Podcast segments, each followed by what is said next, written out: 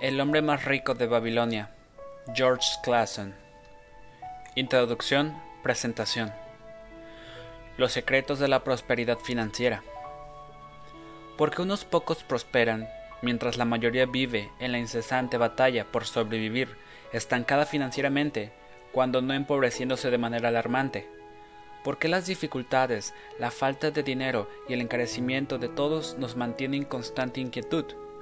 ¿Por qué financieramente nos va tan mal a la mayoría? ¿Cuál es el secreto de la prosperidad que solo unos pocos parecen conocer? Son preguntas importantes, más aún en estos turbulentos tiempos. La economía está en crisis, los empleos escasean, las empresas reducen personal, la inflación de dos dígitos pulveriza los salarios, los combustibles aumentan de precio de forma acelerada, los alimentos se encarecen, el costo de la vida nos saquea las carteras. El sueldo no alcanza y nos sentimos atrapados en una situación que no apunta a nada bueno. Bien, estas circunstancias no son nuevas, se han vivido en otras épocas y otras latitudes, aunque sirve de poco consuelo saberlo. Lo que es más importante es preguntarnos, ¿por qué a algunas personas parece que la crisis no las afecta de igual manera? ¿Por qué con el paso del tiempo unos pocos prosperan y se enriquecen honestamente, mientras otros se estancan o peor aún, se empobrecen y caen en la miseria? La prosperidad tiene sus leyes, sus principios, y uno tiene que conocerlos y aplicarlos. Los principios de la prosperidad son distintos y en ocasiones opuestos a los principios que promueve el consumismo. Los principios del consumismo son endeúdate, Gasta, consume, goza ahora, no te limites, no pienses, no te preocupes. Los principios de la prosperidad son produce, invierte, ahorra, practica la gratificación diferida, controla tus gastos, piensa en tu futuro, preocúpate por optimizar tus gastos y ampliar tus ingresos. La sociedad promueve y favorece el consumismo. Somos educados para ser empleados en vez de empresarios y en ser consumidores en vez de ser productores. Ese fue el papel que la sociedad capitalista asignó al sistema educativo, crear mano de obra calificada, empleados y técnicos, y al mismo tiempo enseñarles a consumir, de manera que fuera mercado de productos y servicios, y para que de esa manera el salario que recibieran por su trabajo volviera vía compra de productos y servicios a los patrones que les tenían contratados y durante décadas el sistema operó bien. Las familias enviaban sus hijos a las universidades para que salieran a ser empleados de cuello blanco de los empleadores. Y la publicidad los deslumbra con toda clase de productos y servicios para que se gastaran el dinero que recibían y además les enseñaba a endeudarse con las tarjetas de crédito, con la política de goce ahora y pague después. Y muchas personas mantienen esa mentalidad, pero los tiempos han cambiado. Estamos en un proceso de transición que no sabemos a dónde nos conducirá. Los modelos económicos se están transformando. El viejo modelo industrial se bate en retirada. La economía del conocimiento se expande. La dependencia del combustible fósiles ha entrado en peligrosa crisis. Los referentes económicos están desplazándose de Estados Unidos a China y a la India.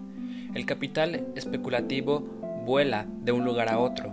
La economía se tambalea en los países desarrollados y se estremecen las economías de los países subdesarrollados. Mantener la mentalidad consumista y dependiente es suicida en estos momentos. Necesitamos aprender a ser productores en vez de ser consumidores, a desarrollar iniciativas de negocio que suplan ingresos complementarios en vez de limitarnos a un salario cada vez con menor poder de compra.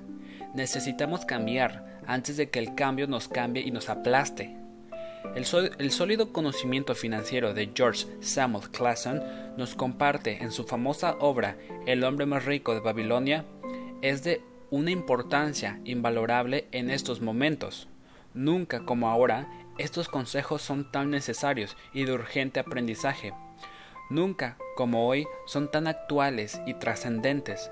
Es el momento de aprender, de estudiar, de asimilar y aplicar los consejos y principios de prosperidad que Clason nos enseña a través de la parábola de Arcat, quien hizo una gran fortuna en la mítica Babilonia y en la cual comparte su sabiduría financiera con Banzer y Colby. Aprendamos de él, que aún tenemos tiempo. Prefacio. Nuestra prosperidad como nación depende de la prosperidad financiera de cada uno de nosotros como individuos. Este libro trata del éxito personal de cada uno. El éxito significa realizaciones como resultado de nuestros propios esfuerzos y habilidades. Una buena preparación es la clave del éxito. Nuestras acciones no pueden ser más sabias que nuestros pensamientos. Nuestros actos y nuestra manera de pensar no pueden ser más sabios que nuestra comprensión. Este libro de remedios para los bolsillos vacíos ha sido calificado como una guía de comprensión financiera. Su objetivo es ofrecer a los que ambicionan éxito económico una visión que los ayude a conseguir dinero, a conservarlo y hacer que dé frutos. En las páginas siguientes vamos a regresar a la antigua Babilonia, cuna de las reglas básicas de la economía, que son reconocidas aún hoy en día y aplicadas en todo el mundo. El autor desea que este libro sirva de inspiración para sus nuevos lectores, como lo ha sido para tantos otros en todo el país, a fin de que su cuenta bancaria se engrosara constantemente, de que aumenten sus éxitos económicos y de que descubran la solución a sus problemas financieros. El autor aprovecha la ocasión para expresar su gratitud a los administradores que han compartido generosamente estos relatos con sus amigos, parientes, empleados y asociados.